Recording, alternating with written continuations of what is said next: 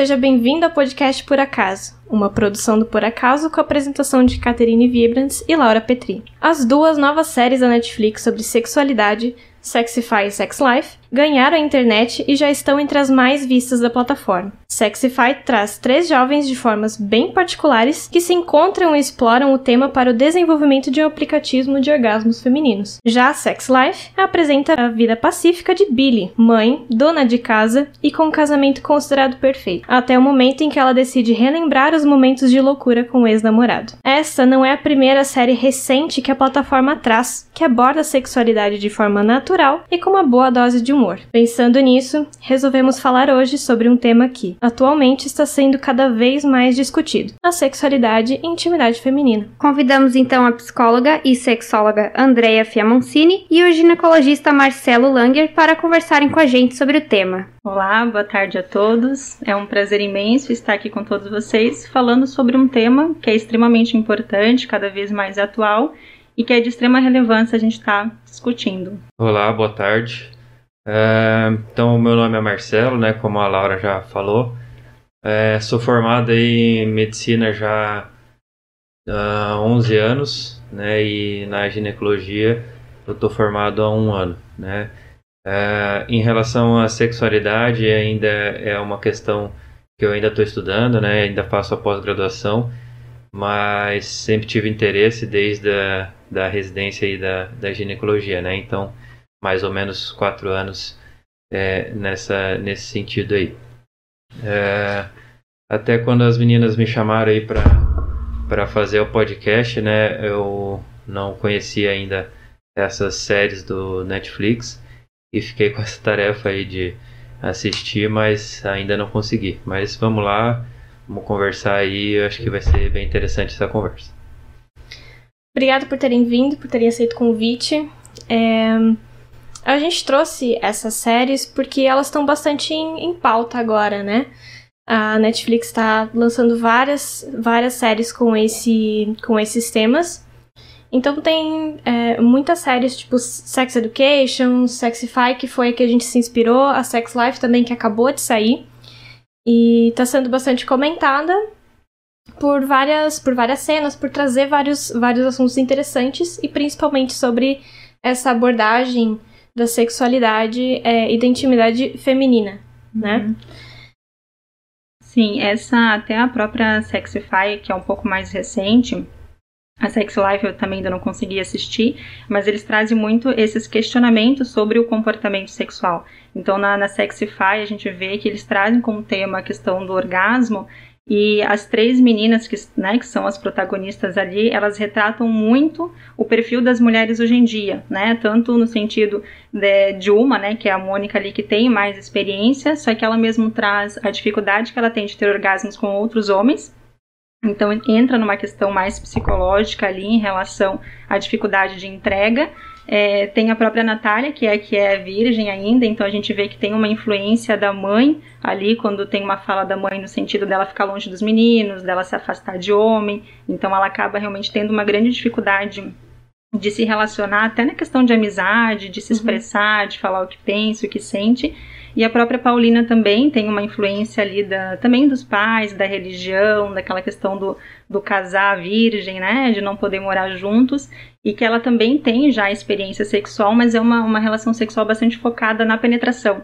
E ela traz muito essa dificuldade também de ter prazer, né? Então acho que essas séries, elas vêm retratando muito a, a dificuldade que é vivenciar a sexualidade, que é o conversar sobre esse tema, né? A própria Paulina ali, ela tem dificuldade de conversar com o um noivo sobre isso, né? Então ela, ela participa do, do aplicativo, ela se envolve com as pesquisas, mas ela não consegue falar pro, pro noivo que ela não tem prazer, né? Então, é, inclusive ela compra ali um, um, vibrador também. Então, acho que essas séries elas retratam muito esse comportamento sexual e as dificuldades de vivenciar essa sexualidade, de lidar com essa sexualidade, né? Ou seja, o quanto ainda é um tabu falar sobre isso. Exatamente, trazer, é, por exemplo, essas pautas, porque justamente como você disse, é, são três perfis diferentes que trazem realidades, é, digamos assim, bem reais. E são três pessoas diferentes com diferentes problemas em relação à mesma coisa. E a gente começou a trazer é, uma base aqui para conversar com vocês, indústria do entretenimento, sobre empregar muito bem o tema do sexo, né? É, de sexualidade e intimidade nos últimos produtos, principalmente no contexto adolescente, que é o caso da Sex Education, né? É, em uma matéria da Folha, o vice-presidente de séries originais é, para jovens e famílias da Netflix afirma que a percepção de que jovens adultos viraram fenômeno no cinema e não na televisão fizeram eles desenvolverem séries que representassem mais esse público. Acredito que por causa da plataforma, né, que é muito mais assistido por jovens e a TV já foi mais abandonada, né? Na opinião de vocês, qual é o impacto desses conteúdos na sociedade? Eu acho que pensando nessas séries especificamente, até como Sex Education, eu acho que pode ser um impacto positivo, desde que o conteúdo seja talvez com uma finalidade educativa, de discutir realmente sobre a sexualidade e sempre pensando mais nessa questão de quebrar tabus e as crenças que existem. Então, nessa série da Sex Education, eles trazem muito a, a diversidade da sexualidade. Então, eles abordam, inclusive, a questão da homossexualidade, a dificuldade de relacionar com os pais, é, a questão de, de, aborto, de relacionamento, de traição, é, de sentimentos, de disfunções sexuais. Então, eles trazem muito também essa questão de dificuldade de orgasmo, ejaculação precoce, dificuldade de ereção é, a questão de abuso também. Então, acho que se tiver uma pegada mais educativa, no sentido de trazer informações de qualidade, acho que pode ser um aspecto muito positivo. Agora, tem situações que eu acho que até nessa Sex Live, eu acho que tem a, ah, algumas críticas ali em relação a dar uma ênfase, né, do, do, do ator ali principal, acho que o marido tem uma representatividade em relação ao tamanho do pênis, então acho que isso também acaba reforçando algumas ideias que os homens têm sobre a importância do tamanho do pênis, né? Ou às vezes também uma outra crítica que eu já ouvi sobre essa série mais recente, no sentido da do desejo da mulher ser uma, um fator que pode botar tudo a perder né? Porque nessa série do, do, do, Sex Life eles trazem como o dilema mesmo a monogamia ou a não monogamia, uhum. né? Mas parece que o, o, o problema é como se estivesse em volta do desejo feminino, então às vezes isso pode também ter um, um aspecto negativo no sentido de distorcer um pouco ou de reforçar os padrões já antigos de, de crenças e tabus a respeito disso. Uhum. Sim, essa, essa parte é bem interessante porque eles trouxeram muito. A, entendo a, a, ideia deles de trazerem foco pro, pro, pra, pro prazer feminino, mas eles também acabam, talvez, reforçando um pouco o estereótipo masculino. E acaba, talvez, objetificando eles de alguma forma também, que não é interessante. É, eu concordo com o que a Andrea falou, né? Essa questão educativa é bem importante, né? Porque uh, até a sexualidade aí é um tema bem difícil principalmente por conta da nossa cultura é, machista, né? E a educação mesmo de, de, de, infância que a gente tem, né? Até não, não sei muito bem como é que é fora do Brasil, mas, é, por exemplo, né, aqui no Brasil a gente vê que as criancinhas, né? A menina às vezes põe a mão na, na, na pepeca e aí o, o pai, né? A mãe, sei lá, algum adulto familiar já fala, tira a mão daí, né? Isso é feio, não sei o que. E o Piazinho, quando faz isso, ele é estimulado, ah, legal, né? Não sei o que. Então, é, é, é, bem importante, acho, a gente conversar sobre isso, né? É, tirar o tabu da questão sexo, né? E às vezes a, a, a, a televisão, né? Ou aí a Netflix trazer isso para para mídia é bem interessante que às vezes acaba quebrando um pouco o tabu, mas tem que cuidar nessa questão aí do, do estereótipo, né? Então, é, não, não, não deixar assim muito hollywoodiano, eu acho, né?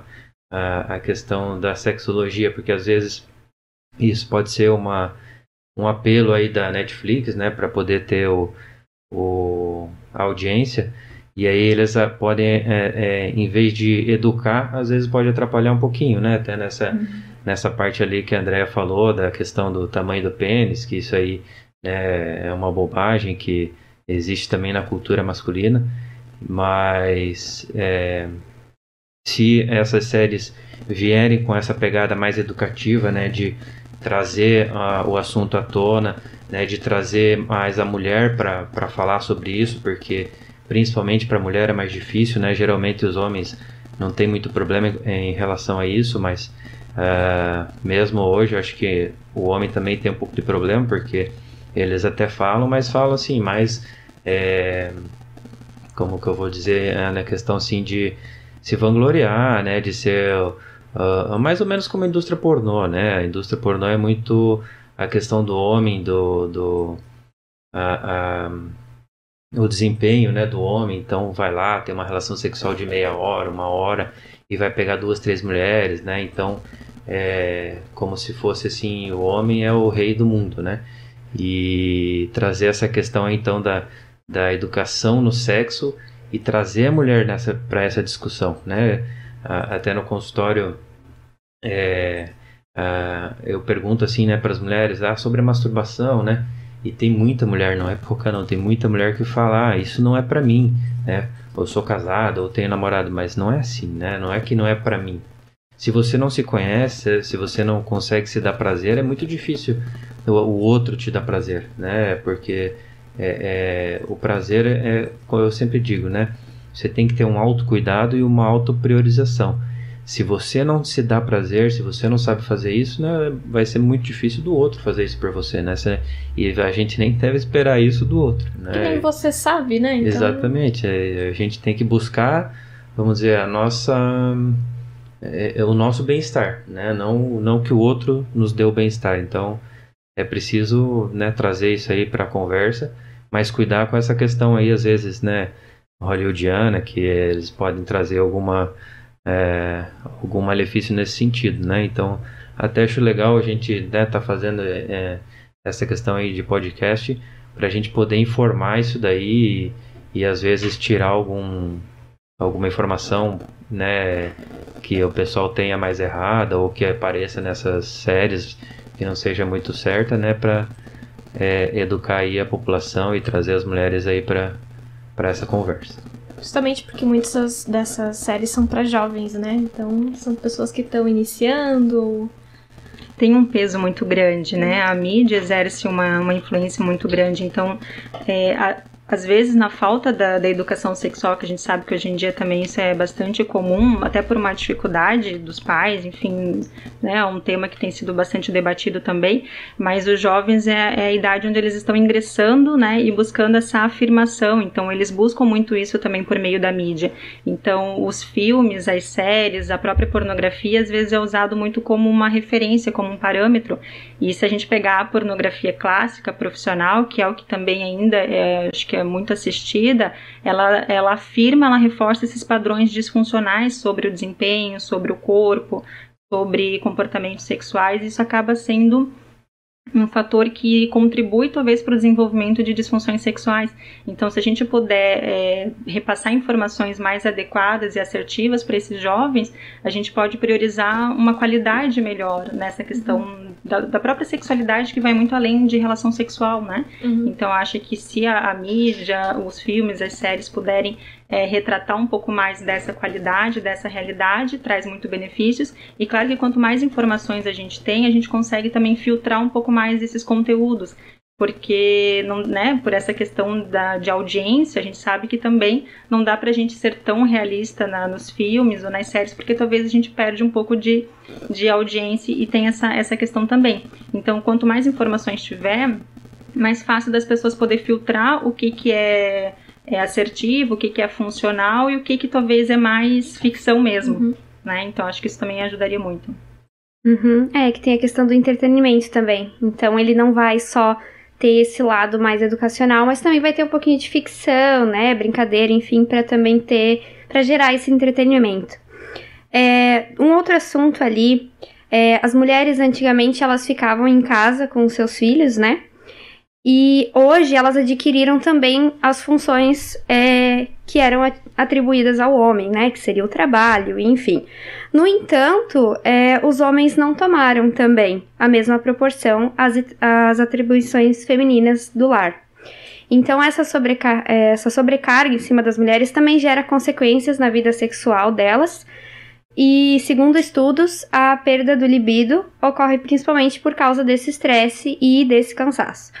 É, e a pergunta então é como que a gente está lidando com isso hoje E como conciliar essa vida cheia de afazeres com o prazer? Também é uma questão bastante comum, né, da gente ouvir essa questão do estresse, da sobrecarga de trabalho. De fato, isso acontece ainda hoje.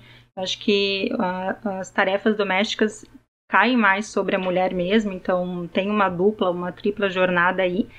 Que eu costumo, é, às vezes, preferir usar mais o termo correlação do que causa.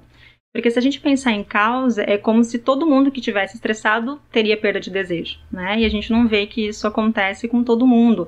É, é muito mais comum com as mulheres do que com os homens. Então, tem muitos homens que também é, se sentem mais estressados, têm um, uma sobrecarga de trabalho, mas nem por isso perdem o desejo. Então, é, existem outros fatores que influenciam, por isso que eu prefiro usar mais a questão de correlação, uhum. porque até no, no consultório eu até acabei nem me apresentando tanto, né? Mas eu, eu como psicóloga, trabalho mais no consultório. É, a gente vê muito isso, assim, de queixa das mulheres realmente voltada para isso, no sentido de que o marido não ajuda, de que tem que fazer tudo sozinha. Mas quando a gente inclui o marido nessa participação e de fato o marido começa a colaborar um pouco mais, não altera o desejo. Então o desejo não volta, não aparece por isso. Então é uma correlação, mas que a gente vê muito mais essa questão de prioridade também. Então, assim, qual é a prioridade que a mulher está dando para o sexo, de uma forma que talvez prioriza mais os afazeres de casa, porque os afazeres de casa sempre vai ter. Por mais que você lave uma louça de meio-dia, já vai ter à noite. Então, uhum. às vezes, está tendo uma priorização maior para os afazeres domésticos ou para os cuidados da casa, dos filhos, do que para o sexo. E às vezes os homens eles têm uma prioridade maior para o sexo de uma forma que eles conseguem deixar algumas questões, algumas outras obrigações de lado. Né? Então acho que a forma como as mulheres, às vezes os homens, porque também acontece com os homens, mas a forma como enxerga o sexo, a prioridade que está sendo dada, a importância, o que isso significa para a mulher, ela acaba tendo um peso muito grande e aí esse estresse, essa sobrecarga aparece como um fator aí mais visível que justifique, né? Mas tem outras questões aí. É, concordo com o que a Andrea falou, até acho é, bem perfeita a colocação. É, é, eu até acho que poderia dizer que seria causa, mas daí não como uma única coisa, né? Então poderia ser causa ou correlação é, a, questão aí do estresse mas é, como ela falou muito bem, é, não é uma, uma coisa única, né? Então a, a gente vê que a questão do sexo é, é uma construção, né? Não é, é são vários fatores, né? Tem o psicológico, o orgânico uh, e a priorização também que isso é, é dá para ver assim nitidamente quando a gente está conversando com os pacientes. É, então o que acontece, né? Eu sempre falo com as pacientes, né, a, a, a paciente, né, então trabalha fora, é casada, tem filho, aí de manhã ela acorda, vai para o trabalho, daí volta meio-dia, almoça com a família, ou às vezes nem, nem consegue ir para casa para almoçar, volta para o trabalho, de noite chega em casa, daí está preocupada com. Lá no trabalho durante o dia, ela estava preocupada com o trabalho, né? Aí em casa ela chega à noite e está preocupada daí com os filhos, com a casa, Aí vai ver um filho, vai ver a casa, ver se eles tomaram banho. Às vezes ainda vai cuidar do marido. Uh, e aí quando vê, vai jantar 9, 10 horas. Aí toma um banho já são 11 horas da noite, né? E aí deita na cama, olha pro lado e tem o marido e lembra que tem sexo. Né? Mas aí isso não funciona, né? Porque não existe um botão para apertar e, e, é o botão do sexo, e aí é, vai ter todo o estímulo, né? A, a questão do, do sexo em si, né? Não é assim, né?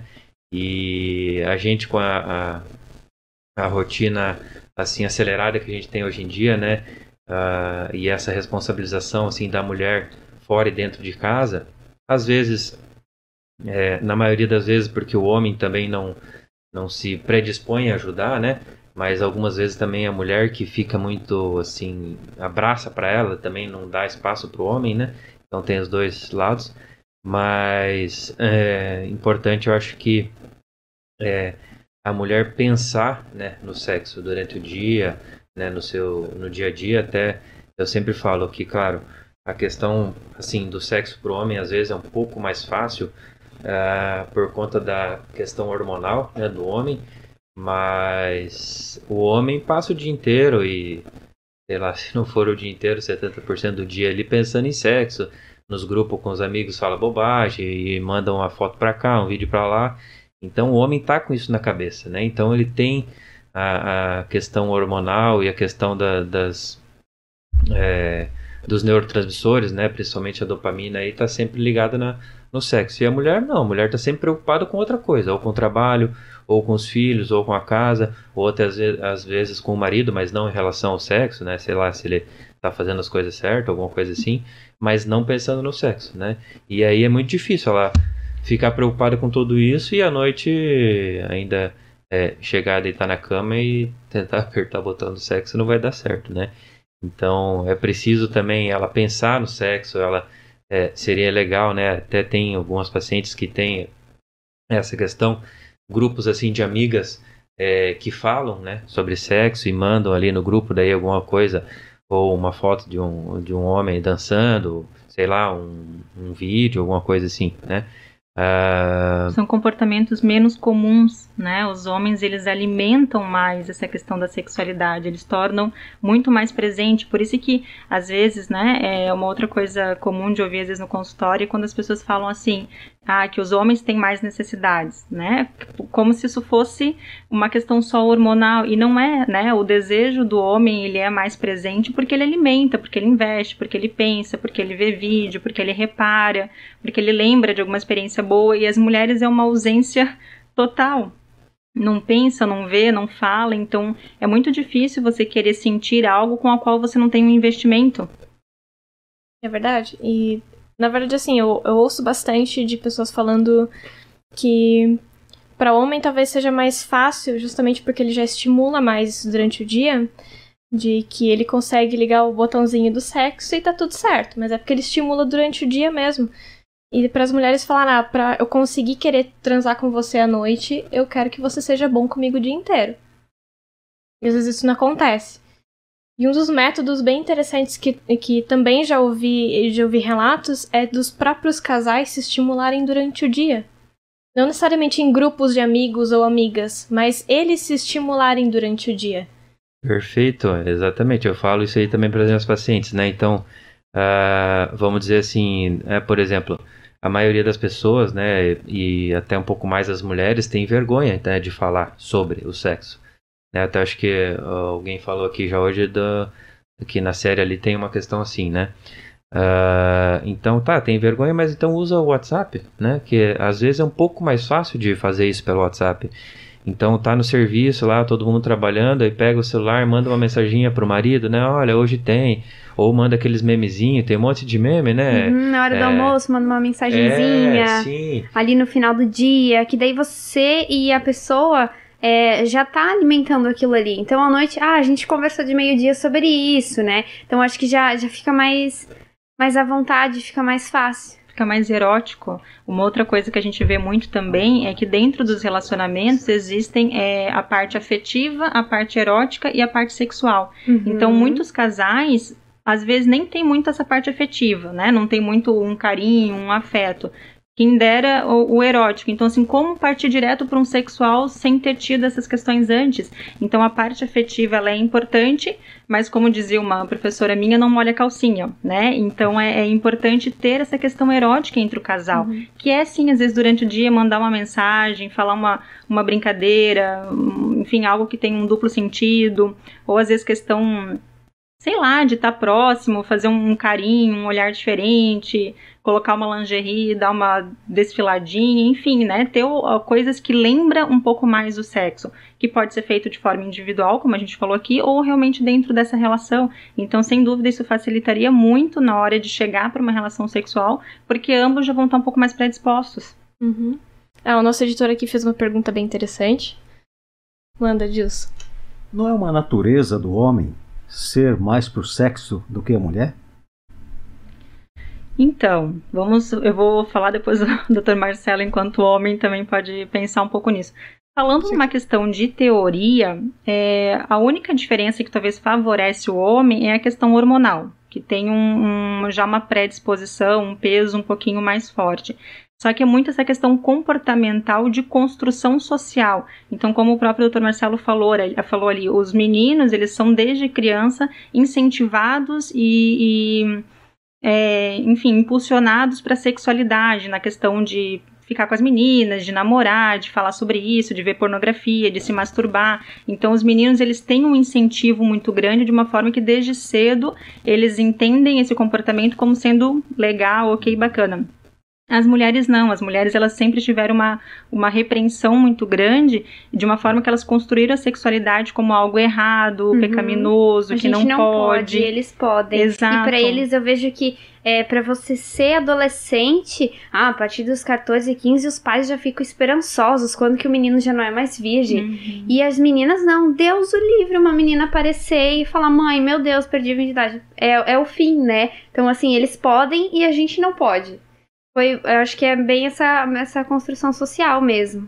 É, e aí depois é, chega na fase adulta e aí tem muito essa questão da cobrança dos papéis sociais da mulher. Quando a mulher é solteira, acho que hoje em dia já está mudando, mas também não longe de ser uma coisa mais igualitária. Mas quando as mulheres é, demonstram desejo, elas são rotuladas. Então, uhum. quando a uhum. mulher ela quer transar com o cara só de uma forma casual, é vista como galinha, como mulher que não serve para casar. Então, a, a, as mulheres quando elas demonstram desejo, aquilo é visto de forma negativa, como se puder, como se tivesse que esconder o desejo para ser a mulher para casar.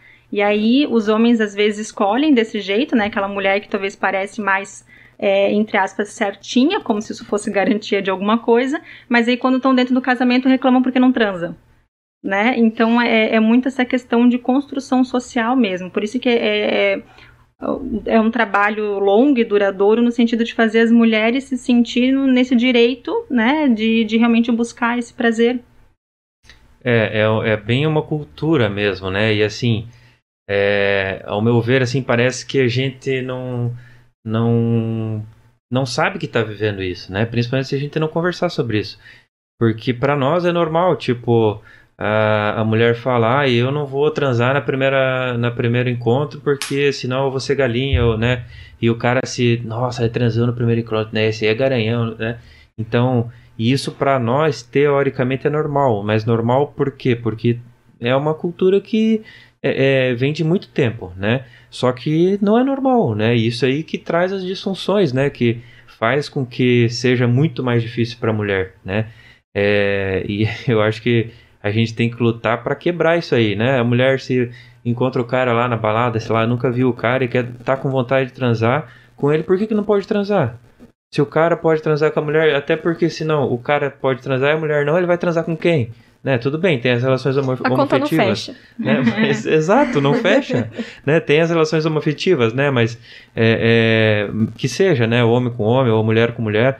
Mas se for o homem com a mulher, se o cara pode transar e pegar todo mundo e a mulher não pode, como é que faz?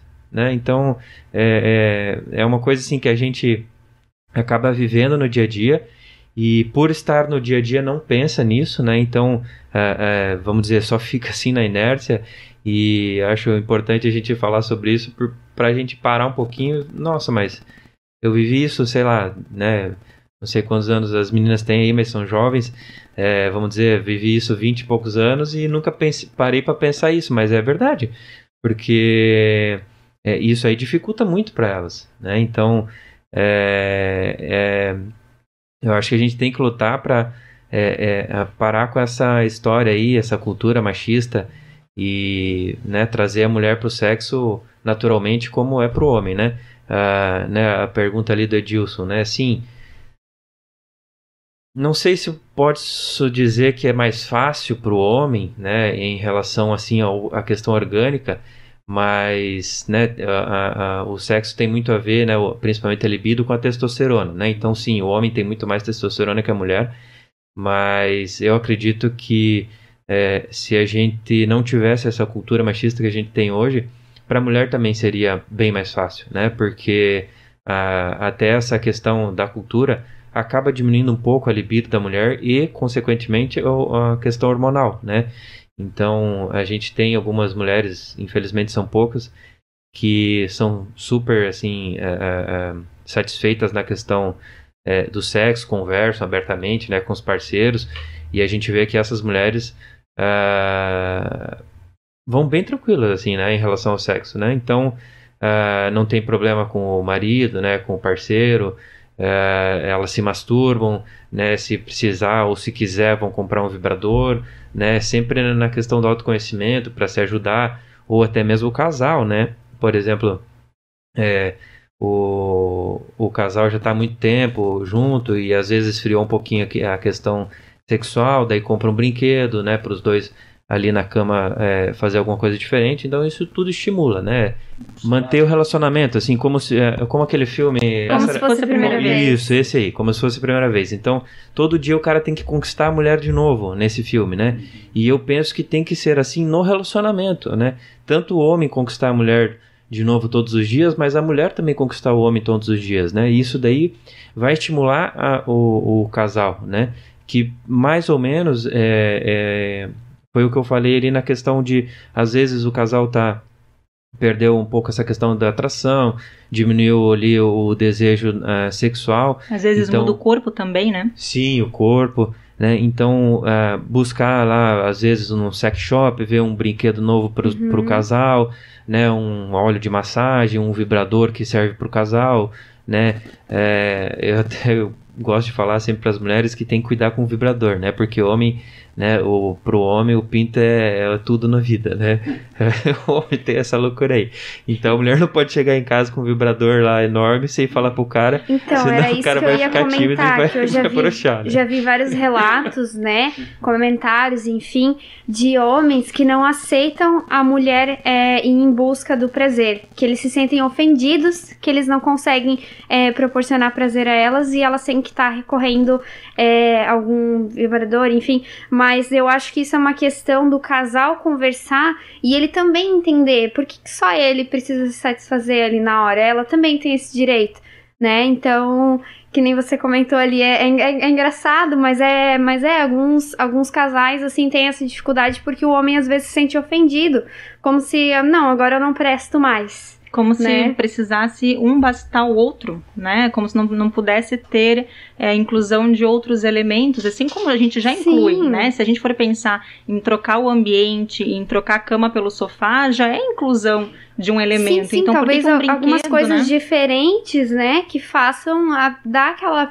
apimentada. Então, não só que nem você falou da troca do ambiente, já é uma mudança, né? Já é legal, já muda a rotina, não fica sempre aquela mesma coisa. Porque às vezes é, acaba se tornando talvez um ritual, né? Começa uhum. assim, assim, assim, pronto, acabou. Já sabe o começo, o meio e o fim. Exatamente. Daí eu acho que talvez algumas mulheres até nem, nem, nem aceitam mais, né? Iniciar ali porque já, já sabem, ah, já sei como que vai ser, enfim. Então talvez proporcionar alguma coisa diferente é bem legal até para poder estimular um pouco o desconhecido. Até se a gente for fazer uma analogia com uma viagem, por exemplo, como é que é ir uma primeira vez para Paris? Como é que é ir a décima vez para Paris? Você já não vai sentir as mesmas emoções que você sentiu na primeira vez quando aquilo tudo era algo uhum. novo. Então, às vezes, parece que, né, que tem pessoas, acho que a sociedade também enfatiza um pouco isso, que é como se a gente tivesse que ter o, o mesmo nível de desejo com o mesmo estímulo como se não pudesse ter estímulos variados ali para poder é, incrementar um pouco no desejo, né? E às vezes esses brinquedos eles podem ter esse poder de estimular. E claro que para os homens também é uma construção social muito a questão do másculo, né, da virilidade. Então os homens eles se sentem mais homem quando eles veem que, que eles estão dando prazer para as mulheres. Então muitos se sentem mesmo não sendo suficientes quando tem a entrada de algum brinquedo, né? Sem contar que também acho que os homens quando falam em vibrador, eles automaticamente pensam em formato de pênis. E tem vários vibradores de vários formatos que eles são exclusivos, por exemplo, para clitóris, que é a região mais sensível do corpo da mulher. Né? Então é, é, realmente poder quebrar um pouco dessas ideias sobre isso. Né, as meninas falaram da, de mudar o ambiente, né? Ah, mas eu tenho filhos, né? Eu sou casada, não sei o quê. Então vai no motel, né? Tem tanto motel aí na cidade, ah, eu sou casada, não vou no motel. Como assim? Mas vai, né? É bom, é, uma, uma situação tem, diferente. Tem um tabu né? também que alguns casais, né? Ah, que motel é para solteiro, né? Que é uma exclusividade quando, quando ninguém pode saber. Mas não, acho que casais que têm filhos tem até um, uns colegas que sempre falam, a gente só usa a nossa cama para dormir, porque eles têm filho, então é, eles, eles. Toda vez que eles vão lá, eles escolhem um quarto diferente, pegam uma coisa diferente, porque eles são muito tempo casados. Então, eles têm essa, é, essa questão que a gente estava comentando de mudar o ambiente, de ter coisas diferentes, para continuar tendo uma. É, um, é, uma sexualidade ativa, né? É, e a questão também do, dos próprios vibradores ou dos brinquedos não necessariamente precisa ser usado exclusivamente por uma penetração. Pode ser usado em várias partes do corpo, né? A gente tem várias zonas erógenas, então a parte, às vezes até interna do, da coxa, é a parte aqui da, da costela, enfim. Então, às vezes pode ser usado esses vibradores. Inclusive, tem é, pessoas que usam o próprio massageador mesmo de costas, assim, para massagear que vibra, de usar isso para também vibrar, né, um pouco mais o corpo é, durante o sexo. Então, não é só pensando numa penetração. Acho que o objetivo é justamente isso: desfocar um pouco da penetração e ampliar um pouco é, o número de estímulos ou de possibilidades né, da, do próprio corpo para poder trazer um pouco mais de variedade de repertório também. Em relação à penetração, eu até ia falar antes, esqueci. Uh, é bem importante isso aí mesmo, de, de tirar o foco disso, né? Porque uh, a gente tem a noção de que o sexo é, é, sexo se tem penetração e tem ejaculação, né? O que não é verdade, né? Uh, por exemplo, um casal que é, vai fazer um faz massagem no outro, que seja nas costas, né, nas pernas, em qualquer lugar do corpo, uh, e que não tenha penetração, mas que os dois tiveram assim um, um momento de, de carinho, afetividade e os dois tiveram prazer com isso, né, se sentiram bem com isso, isso a gente pode chamar de sexo também, né? É, até a André pode é, é, me, me, reforçar aqui ou me corrigir em alguma coisa, mas uh, o Freud diz sobre a sexologia, né, que é a, a libido, ali a sexologia é a energia do prazer, né? Então, é, não, não quer dizer assim que é o prazer é, único exclusivamente da penetração ou da, do sexo, né? Uh, até na sexologia a gente estuda que uh, crianças, né, uh, tem a questão sexologia, porque não é a sexologia não é o sexo em si, né, é um, é um estudo muito amplo da vida em si, né, uh, a, a, libido, por exemplo, né, que a gente estuda na sexologia, a libido, por exemplo, de um bebê, né, o que, que é o prazer que o bebê tem, é mamar, né, comer, ele sente fome.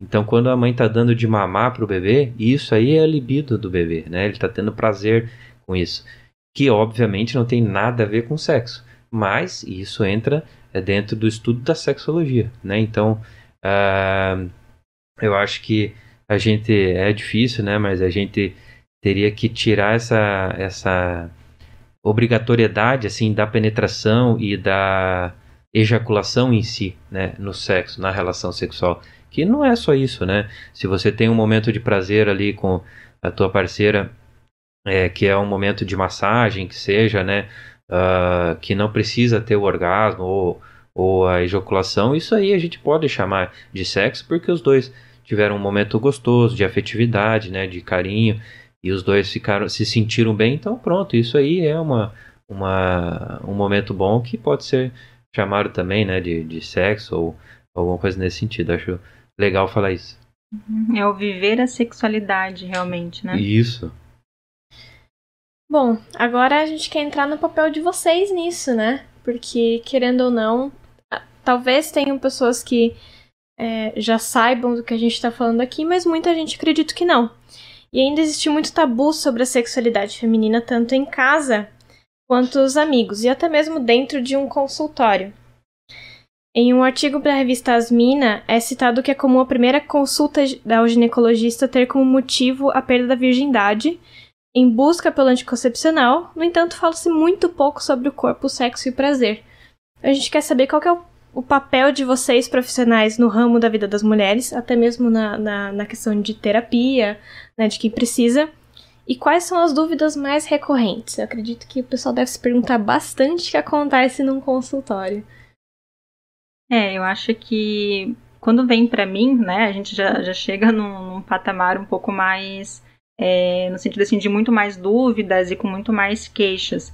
Mas eu acho que é a gente poder realmente trazer informações e aí é o papel muito da educação sexual, ah, né? Hoje é um, tem muitos debates sobre isso, muitas críticas às vezes também, mas quando a gente fala em educação, a gente está falando de trazer informação, de justamente falar um pouco mais sobre o corpo. É, nas escolas, e às vezes até a educação que os pais tentam né, repassar para os filhos, é muito focada na questão da camisinha, ou no aparelho reprodutor, numa questão mais biológica, ou de DSTs. Então a gente vê que não tem uma, uma abertura para se falar sobre sentimento, sobre respeito, sobre consentimento, sobre autonomia, sobre conhecer o próprio corpo. Então a gente vê, acho que até realmente por essa pela ida das meninas na no ginecologista, isso realmente retrata a visão que elas têm, né? De realmente focar só na questão de prevenção é, de gravidez ou de doenças. Então, acho que está no papel dos pais, dos profissionais da área da saúde, seja psicólogos, médicos, enfim, na área da enfermagem também, é poder trazer um pouco mais de informações da sexualidade, que é é muito mais além do que um ato sexual, do que uma penetração. Então, é falar sobre sentimentos, falar sobre afetos, falar sobre é, um desejo realmente. Às vezes, tem muita gente que vai para uma relação sexual jovem para poder se sentir aceito, para poder se sentir normal, porque é, o garoto pediu como prova de amor, ou porque a mulher está querendo, né? A menina está é, botando pressão. Então, acho que a gente vê que tem muitos jovens se relacionando pelos motivos errados, que talvez podem é, enfatizar ou contribuir para as disfunções sexuais. Então, acho que é realmente trazer um pouco mais de informação sobre a sexualidade mesmo. É, eu acho que até nesse sentido, uh, na, na minha questão ali, da minha área do, da ginecologia, eu acho que a gente acaba pecando muito, né? Porque é bem como a André falou, né? A gente não recebe a queixa da sexologia, do sexo, né, né, da educação sexual. Porque as meninas, quando vêm, elas é, vêm mais na questão biológica, né? Então, anticoncepcional, né, é, camisinha, preservativo, o que, que eu vou usar, o que, que eu não vou usar. Mas não, não, elas não aparecem, não trazem essas queixas uh, que não são biológicas, né? Não, não tem a questão da sexologia, da conversa, e da edu educação sexual, né? No consultório do ginecologista. Aí, é, até eu acho que isso a gente na residência vê muito pouco, então talvez é, essa seria uma causa, né, da, da ginecologia em si não abordar muito isso, mas eu eu faço ativamente isso no consultório, né, porque como é, elas não trazem essa questão, né, se eu não perguntar ativamente, então elas não, não vai ter essa conversa, né, comigo. E às vezes, mesmo eu perguntando, é, eu preciso, assim, de ter, às vezes, mais umas três ou quatro consultas com aquela, com aquela menina para ela poder começar a falar alguma coisa. Porque no começo, vamos dizer assim, ah, e aí, o sexo, como é que é, né? Uh, uh, conversa com o pai, com a mãe ou com o parceiro. Não, tá tudo bem. tá tudo bem, tá tudo certo e, né, não, não tem essa abertura, né? Porque não tá acostumado, na verdade, né? Que é essa questão que né, a gente falou antes já da educação sexual em casa, né, que é, né, na escola deveria ter também, né, não só a questão biológica, uhum. mas sentimental, né, e em casa também, né, porque se não tiver educação em casa vai ter onde, né, não podemos ficar dependendo da escola para tudo. Né? É isso, é uma coisa bem alta também, né, a questão de educação sexual nas escolas, que é debatido se, se é bom, se é interessante, se não é, e a gente também queria saber, isso é uma pergunta que a gente até colocou aqui, mas perguntar um pouco fora sobre essa questão dos pais mesmo conversarem. Que nem com as meninas é muito mais difícil, né? E com os meninos talvez seja mais aberto, ou então eles tenham mais é, liberdade para fazer, mas quem que é responsável por isso? Exatamente isso. Quem que é responsável? A escola, os pais, ou mesmo os profissionais? Tipo assim, eu acho que tem muita gente que não sabe que você pode conversar sobre sexo com um médico. É, como não é um um tema natural, então se torna difícil com qualquer pessoa. Diferente de, por exemplo, falar sobre dor de barriga, né? Todo mundo fala de dor de barriga com qualquer pessoa, com qualquer profissional, numa maior facilidade. Agora, quando a gente fala de sexualidade, é difícil porque a gente não fala sobre isso, né? Então, acho que no primeiro momento é uma grande responsabilidade por parte dos pais. Não quer dizer que seja fácil ou que eles vão conseguir fazer, mas é, quando a gente fala em sexualidade, que a gente fala muito nessa questão de sentimentos mesmo, de, de expressão de afeto, isso já acontece desde a primeira infância, desde que são bebês, como o próprio Dr. Marcelo falou. Então, é importante que os pais vão tentando é, falar sobre isso de forma natural e não esperar chegar numa idade, né? É que nem sobre outras coisas. É, nenhum pai, nenhuma mãe espera um filho ter oito anos para dizer que é errado jogar um papel no chão. Né? Ninguém fala, tipo, ah, filho, vem cá, senta aqui que agora eu vou poder te dizer isso.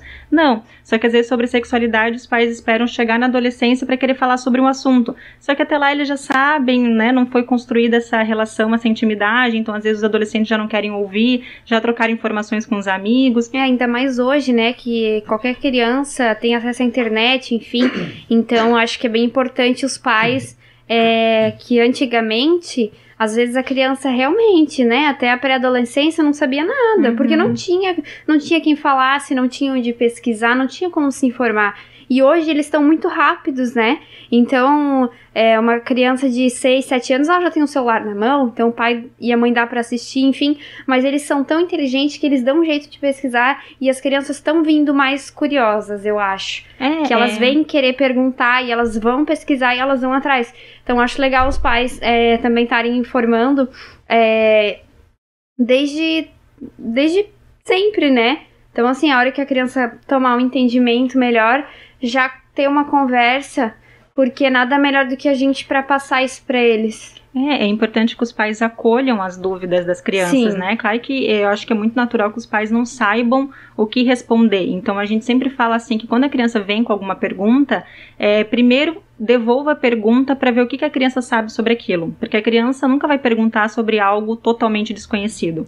Então, se ela pergunta o que, que é sexo, alguma coisa ela, ela ouviu a respeito. Uhum. Então, é importante que os pais perguntem o que, que você acha que é, o que, que você sabe sobre isso, aonde você viu, ouviu sobre isso. Então, a criança já vai te dar é, uma visão do que, que ela tem. E às vezes basta você dizer sim ou não. Por exemplo, lembro de, um, de uma situação da criança perguntar, né? E aí a mãe fez isso e a criança falou assim: não, é que no, na escola, num papel, estava escrito sexo M ou F.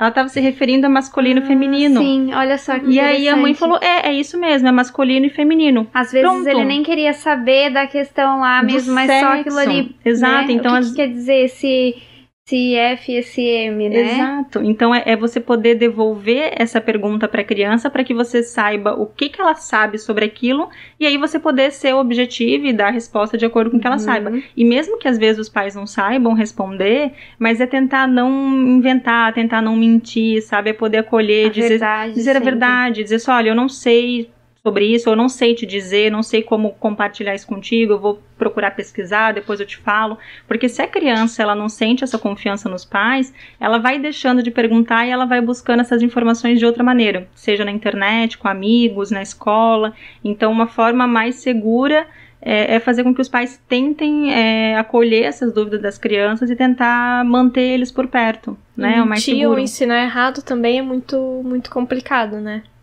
É. é. acho que é igual tu falou, André, né? É importante não suprimir isso daí, né? Porque é, isso aí pode trazer no futuro uma questão da, das disfunções, né? É, uhum. É, então, igual a Laura falou, né? A, é importante falar desde, desde pequeno, mas você vai falar o que com uma criança? É, mas sim, tem que falar com a criança, né? Claro que a cada idade você vai ter alguma coisa diferente para se falar, né? Uhum. Você não vai chegar para uma criança de 4 anos e vai explicar a relação sexual em si, né? De penetração, não né? Mas ah, ali na fase mais infantil, né? As, uh, os pais assim podem ter bastante dúvida em relação a isso, né? Mas eu acho que até um parênteses aqui, a, a pandemia trouxe uma coisa que eu achei muito boa, que melhorou muito a questão online, né? Então hoje tu tem tudo online de graça. Né? Então uhum. tu consegue aprender muita coisa. Claro que é importante né, que a gente consiga filtrar as coisas, né? Porque junto com coisa boa, também tem muita coisa ruim online, né? Mas, é, então, voltando à questão ali da, da infância, né?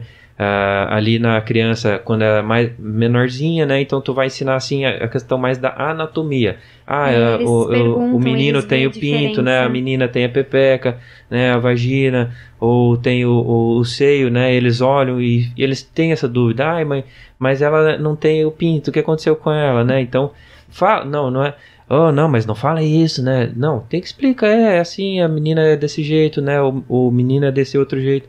Então tem que explicar, né? Não corta a, essa conversa, né? E aí quando eu tiver mais mais velhinho, um pouco ali na adolescência, acho que já é mais importante daí falar sobre os sentimentos, né? É, que envolve a questão da sexualidade e conforme vai passando o tempo assim, você adapta e, né? Uhum. Achei até não, não tinha essa ideia de jogar a, a pergunta de volta para para criança ou para adolescente, mas achei sensacional. E às vezes assim, ah, o pai tem dúvida, o pai ou a mãe está com dúvida sobre o que a criança falou, então não sei, ou pesquisa na internet, né, online, ou vai atrás de um, de um profissional, uhum, né, de um uhum. psicólogo, porque as dúvidas né, vão surgir, né? Sim, é não, difícil da gente é saber é tudo, é né? Se tem uma, dúvida, uma, procura. Uma criança que não vai perguntar, eles vão querer saber. E eu acho que é bem importante a gente sanar essas dúvidas de forma correta, né? E não mentir e não não esconder também, porque eles vão procurar saber e eles vão descobrir. É, então, e aí é corre bem... o risco de descobrir uma informação errada. Sim. Uhum. Né? Então, às vezes eu vejo assim que os pais eles têm muito medo é, dessas perguntas, porque assim, os adultos, né, a diferença da sexualidade dos adultos é que tem essa malícia as crianças não têm essa malícia, não têm essa erotização. Uhum. Então, às vezes, os pais têm essa dúvida da conotação da pergunta, né? Que nem o um exemplo que eu dei, o que, que é sexo? Automaticamente, os adultos já vai pensar numa relação sexual. Só que se você chega tentando explicar isso, a criança vai ficar totalmente perdida, porque uhum. não é isso. Às vezes então, não é isso que então ela quer saber. É, não é, é e isso, ele, assim, né? Ó, enquanto... Tem muitas crianças assim que enquanto elas não descobrirem o que ela tá perguntando, ela fica, mas por quê? Mas por quê? Aí piora a situação. Aí piora a situação. Então, às vezes, as informações bem claras e objetivas para eles entenderem, e pronto, era só isso que nem aquele caso ali. Era só isso que ele queria saber. Encerrou, é, né? Um outro exemplo também, né, de uma criança ter perguntado pra mãe, assim, né, pra mãe ou pro pai: Ah, mãe, qual que é a diferença de menino e menina? Então, nossa, você tem N possibilidade de responder. E aí, quando você pergunta pra criança o que, que ela acha que é, ah, mãe, é porque menino usa cueca, sei lá, de Hot Wheels, na época era isso que tava na moda, e menina de Barbie. Ou cabelo comprido, cabelo curto, é, né? É, é isso é uma isso. diferença. Então, você não precisa querer conceituar tudo, detalhar, porque talvez ela mesma tá querendo, talvez até compartilhar contigo uma coisa que ela descobriu. Então, às vezes, cabe os pais confirmar, dizer que sim, que não, que é isso, sabe? Uhum. Que às vezes eles acabam, eles acabam eles mesmos tendo essa percepção de tipo, nossa, os meus amigos meninos, todos eles têm cabelo curto. E as meninas têm o cabelo comprido. Daí, às vezes, acontece, né? Ah, uma menina que tem o cabelo mais curto. Já aconteceu de, de criança vir perguntar, mas eu achei que era assim, né? Ah, achei que os meninos tinham cabelo curto. Daí você vai lá e responde, não, não, não, nem sempre é assim. Ah, então tá, beleza. Uhum. Né? Eles são, eles são assim mesmo. Não tem mais dúvida depois disso. Sim. É só responder. Sim, né? Então, às vezes, se você acolhe é mais fácil das crianças virem perguntar para os pais e aí os pais têm um pouquinho mais de, de controle, de noção do que, que essa criança está aprendendo. Porque se realmente deixar para querer falar só na adolescência, imagino que tudo essa criança já não aprendeu de alguma forma, porque a falta né, de, de informação, a falta de educação sexual também é uma educação sexual. Sim. Né? Ausente uhum. ou restrita. Então é, é, importante que os pais procurem tentar incluir isso desde a infância. Às vezes, quando é muito pequeno, como o doutor Marcelo falou na questão anatômica, é aproveitar é, e começar a nomear partes do corpo, inclusive para orientar na proteção de abusos. Então, por exemplo, assim, ah, a criança está ali com dois, três anos, ou quando começa a, a poder se higienizar, de ensinar ó, oh, aqui só você pode tocar, aqui ninguém pode tocar, a não ser papai e mamãe, ou de quando a criança vai no banheiro para fazer xixi, enfim, de já ensinar ela a poder se limpar para poder evitar essa possibilidade de uma outra pessoa, né? Eu lembro da, da minha sobrinha quando ela era menor, uma vez ela estava lá em casa, ela queria ir no banheiro, eu perguntei se ela queria ajuda, ela não, eu já sei me limpar sozinha. Tinha três aninhos, então já é uma forma dela se proteger, né? Então quando gente, isso é sexualidade. Então é você poder também ensinar de acordo com a idade da criança. É, e até nessa questão de evitar o abuso, né? Isso, claro, é extremamente importante. E às vezes se tu, vamos dizer, corta ali o que a criança está querendo saber, ela não vai saber, assim, é, é, é, é, se portar se alguém, algum adulto vier abusar ela, né? Ela não vai saber nem o que fazer. E uhum. aí, às, às, vezes, aí é, é onde acontece o abuso, né? E também não vai ter essa abertura de falar, né, pro pai e pra mãe, né? Porque o pai e a mãe sempre que a criança vai, chega pro pai e pra mãe e fala, ah, sei lá, meu pinto, minha vagina, não sei o que, aí o pai e a mãe corta. Aí acontece o abuso, aí ele não vai falar pro pai e pra mãe porque já tá sendo cortado há muito uhum. tempo, né? Então, realmente, isso aí é bem importante na, na questão do abuso, até para ter essa abertura, né, da criança poder contar, né, não ter vergonha de contar pro pai e pra mãe o que aconteceu. Né? Uhum. Acho que essa é uma das importâncias da educação sexual na escola, né? Não é ensinar fazer sexo é ensinar sobre o, os limites também, né? Uhum, sim, de você poder saber sobre o teu corpo, saber uhum. sobre os limites, né? É, aonde você pode encostar nas pessoas, ou quem que pode encostar em você, uhum. ou o momento certo de pedir ajuda. É falar, sim, sobre essa questão de respeito, de sentimento. Então, é muito além do que ensinar a fazer sexo. Uhum. É bem isso. Bom, gente, estamos no nosso tempo limite. Quero agradecer vocês por terem vindo. Esse papo foi muito, muito legal e foi bem didático. Eu acredito que vai ser bem interessante para as pessoas ouvirem e se informarem mais sobre isso. Quero que vocês deixem os contatos e como acharem, como achar vocês, né? Até para possíveis consultas. Sim, é, agradeço imensamente o convite de vocês. Foi um prazer enorme estar aqui. É um assunto que eu gosto muito, então se deixar, a gente fica horas aqui falando Sim, sobre assunto, isso. É um assunto que uma coisa liga a outra, né? Que nem a gente começou ali falando, agora a gente já tá falando das crianças, porque é importante e tá na nossa vida, né? Então não tem como a gente não, não falar sobre isso e é muito legal conversar sobre isso. Sim, bem importante. Então, é, eu atendo em consultório, presencial online, e as minhas redes sociais têm até contato de telefone lá, mas eu tenho um Instagram e Facebook que é psicóloga André Fiamoncini, né? Arroba psicóloga André Fiamoncini. Então, por lá já consegue também me encontrar e entrar em contato comigo. Também quero agradecer o convite aí das meninas e já conheci a Andrea mais por, pela via online, né? Nossas conversas de WhatsApp ali. É, mas presencialmente não conheci ela ainda, né? Foi um prazer conhecer todos vocês. E também tenho uh, os contatos ali das redes sociais, Instagram, Facebook. É, é, todos eles é arroba dr Marcelo Langer. Uh, faço atendimento presencial né, no consultório, também tenho a telemedicina agora, estou começando aí nessa, nessa onda online de telemedicina. E também é né, uma questão aí, esse assunto eu acho bem interessante. Eu, na verdade, estou apaixonado pela mente humana. Eu acho que é, a nossa mente é, tem um poder absurdamente sensacional mas é, a gente precisa estudar ela e saber usar esse poder para o nosso bem, porque geralmente a gente usa ela para acabar com a nossa vida. Infelizmente. Então, é, eu sempre digo assim, né? Não fica, não viva na inércia da vida, né? Pare, pense o que, que você está fazendo na tua vida, o que, que tu quer, para onde tu, tá, tu, tu quer ir, né? Senão tu vai acabar usando o poder da mente para se sabotar e não para é, para se sentir bem, né? Que é o, o, a grande questão aí né, do dia a dia. Exatamente. Acho que a gente podia até fazer uma parte 2 futuramente, né? Hum, Sim. Isso é legal. Né? Fico à disposição, acho ótimo. Quer encerrar? Então tá, gente. Mais uma vez a gente agradece, né, a participação de vocês. É, se o nosso público tiver alguma sugestão de tema, né, pra gente debater aqui com os especialistas, hoje então a gente teve esse tema. Pode estar tá enviando nas nossas redes sociais, no arroba por acaso, nosso EP News, ou também no nosso e-mail por acaso vídeos@gmail.com. Siga o podcast para receber as notificações dos novos episódios e a gente aguarda todos vocês no nosso próximo episódio. Até lá!